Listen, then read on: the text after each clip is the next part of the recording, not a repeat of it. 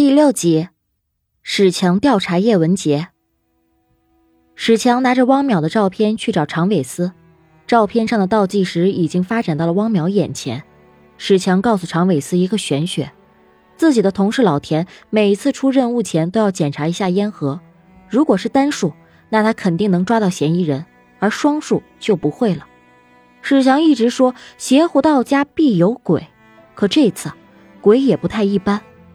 常伟思不明白倒计时究竟是什么，倒计时归零后又会发生什么？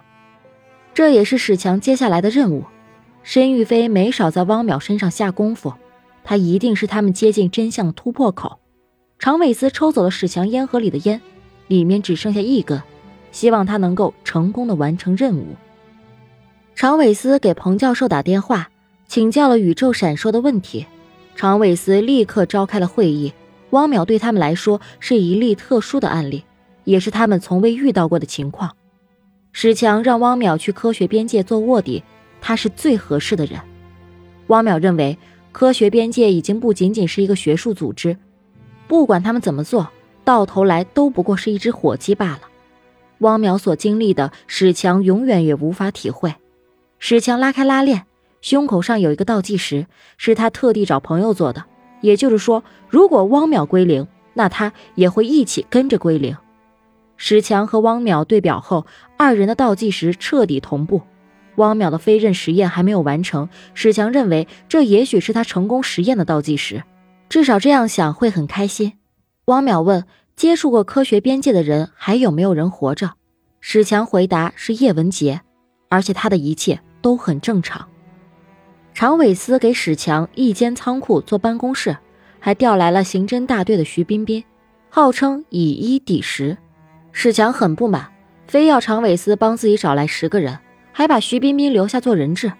徐彬彬一脸的冷漠，史强说什么他都一口答应下来。豆豆每天都会给汪淼滴眼药水，到了饭点汪淼打算出去忙，豆豆很不舍。汪淼去了叶文洁的家里，问他知不知道申玉飞。叶文洁有些印象，或许在某个活动上见过。沙瑞山给叶文洁打电话，说他们看到了一些不太科学的事情，但是叶文洁却很淡定。叶文洁说，在人类的历史上，科学恐慌发生过很多次。而这边，徐彬彬效率很高的查到史强要求查的东西，这反倒是让史强纳闷了。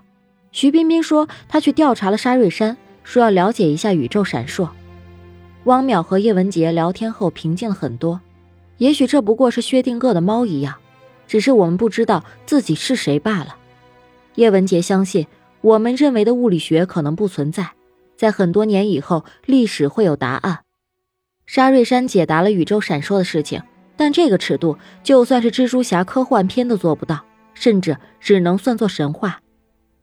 史强带汪淼去了办公室，打算好好的研究一下叶文洁的档案。叶文洁的父亲是反革命的大科学家，当然现在已经平反了。而点他的人是叶文洁的亲妹妹叶文雪。真正让他完蛋的人是妻子少林。一九六七年，少林和叶文雪一起和叶哲泰划清了界限，这对叶哲泰造成了莫大的精神打击。少林的父亲和爱因斯坦有过接触。但并没有物理学，只有冰冷的现实。那个夜晚，叶哲泰自杀了。叶文杰看着父亲的尸体，悲怆万分，却又无能为力。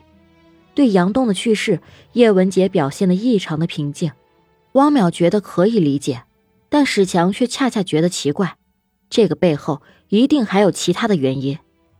申玉飞收到消息，主下达了命令：如果汪淼不停止研究，就要除掉他。申玉飞希望可以争取汪淼，让他成为我们中的一部分。